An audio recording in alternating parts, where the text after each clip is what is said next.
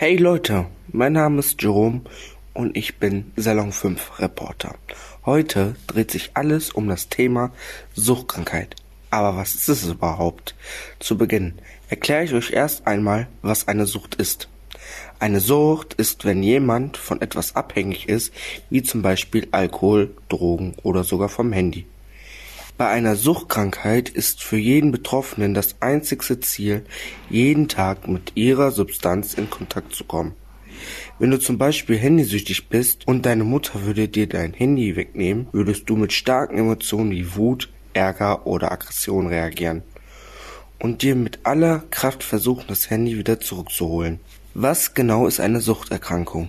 Eine Suchterkrankung besteht, wenn man chronisch abhängig von einer Substanz ist, zum Beispiel wenn man vom Alkohol oder Drogen oder sogar Medikamenten abhängig ist. Wie geht man damit um, wenn jemand suchtkrank ist? Das Wichtigste, man sollte sich keine Vorwürfe machen, aber auch nicht dem oder der Suchtkranken. Denn die Person leidet unter einer Krankheit und ist sich ihrem Verhalten vielleicht nicht bewusst. Was mache ich, wenn ich in einem engen Kontakt zu einer suchtkranken Person stehe? Du solltest dich nicht an Versprechungen klammern. Du solltest vor allem im Kontakt mit der Person deutliche Grenzen setzen. Wenn du dich unwohl fühlst, solltest du das deinem Gegenüber auch klar und deutlich sagen. Es ist für beide Seiten hilfreich, wenn offen über Gefühle, Sorgen und Ängste geredet wird und man sich auch im Klaren ist, dass die suchtkranke Person selbst Grenzen hat. Damit sollte man offen umgehen und das Ganze nicht verheimlichen. Am wichtigsten ist es aber, dass man sich in Kontakt mit der Suchtkranken selbst nicht vergisst und sich selbst treu bleibt.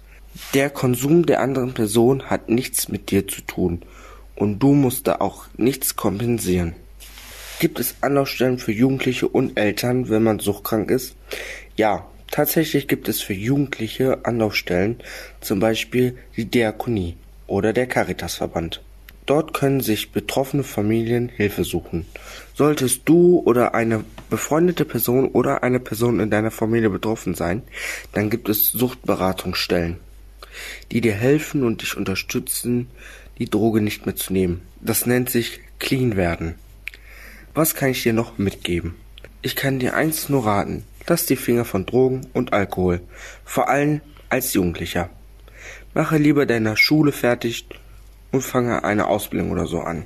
Ich hoffe, ihr konntet was aus dem Podcast mitnehmen. Wenn ihr mehr zum Thema Suchtkrank erfahren wollt, schreibt uns gerne bei Instagram Salon 5 Hiermit verabschiede ich mich. Ciao.